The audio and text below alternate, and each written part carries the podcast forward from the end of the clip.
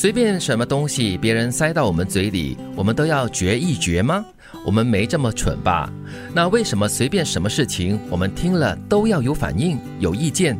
其实对很多事没有反应是最高级的反应。好超然哦。对，这是蔡康永的名言金句哦。嗯，不过呢，他也提醒了我们一点哦，就是这是人的直觉反应，就是你直觉上呢，就是比如说你东西放到嘴里，你一定会觉，这是一个很自然的人的生理的反应。其实蔡康永说的这句话是非常真实的，可是这种自然的反应，很多时候却给自己带来一些没有必要的烦恼、嗯，困惑。通常如果放在嘴里的东西苦啊、酸啊、辣的话，你觉了之后，第一个反应把它吐出来嘛。嗯，那如果是听进耳里的有反应，也是自然啊。正如各位所说，那那就把它吐出来。哎，没那么容易了，不容易了。对，但是我觉得德明好像这一点他还做的蛮好的。我是忘记啊，因为有些时候我跟他说一些东西啊，他是没有反应的。嗯，然后我觉得嗯，你在一个咀嚼的过程吗？还是怎么样的？哦，他是在沉睡的过程吧？呃，他他是忘记了，基本上就是屏蔽吧。哦，就是听了之后，哎，我觉得屏蔽也是一种不错的办法哦，真的。对啊，掩耳盗铃。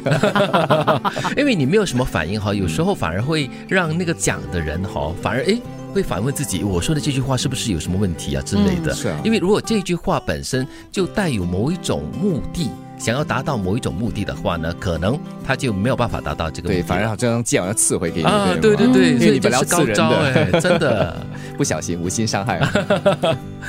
有时我们令别人失望，这时除了自责以外，也可以分辨一下，别人对我们所抱的这些期望，到底是不是我们对自己的期望呢？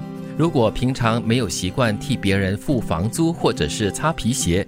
那也不必太踊跃的去扛那些不相干的别人的期望，别人还不够，他不相干的。对对对对对，哎，不过这真的是真的嘞。有时候我们没有办法做到别人的期望过后呢，就会觉得有点自责。为什么？你会质疑你自己？对呀，你常常会碰到的，人家会用质问的口吻问你：为什么这样？为什么那样？为什么这个是这样？而且做不到。对对对，所以你你可能在那个时候会说：哎，是不是我有问题？但不要让他太侵蚀你的内心。当然，如果是工作上的话，你就有一定的职责。嗯，那如果在生活中的话，你有你的选择。嗯，是不追究，不是觉得算了，而是很确定，把时间心力再花在对方这样的人身上，你损失可太大了。嗯，得不偿失。嗯，如果你觉得这个人哈不值得你花那么多时间的话，很多东西你就要懂得放开了。嗯。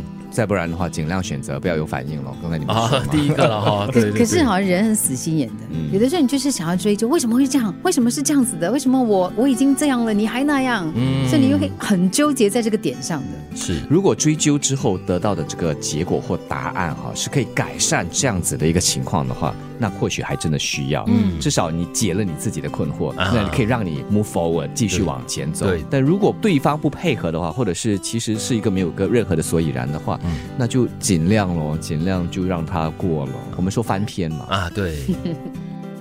随便什么东西别人塞到我们嘴里，我们都要嚼一嚼吗？我们没这么蠢吧？那为什么随便什么事情我们听了都要有反应、有意见？其实对很多事没有反应是最高级的反应。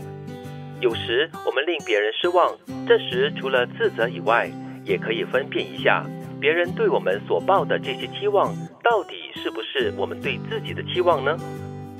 不追究，不是觉得算了，而是很确定的把时间心力再花在对方这样的人身上，你损失可太大了。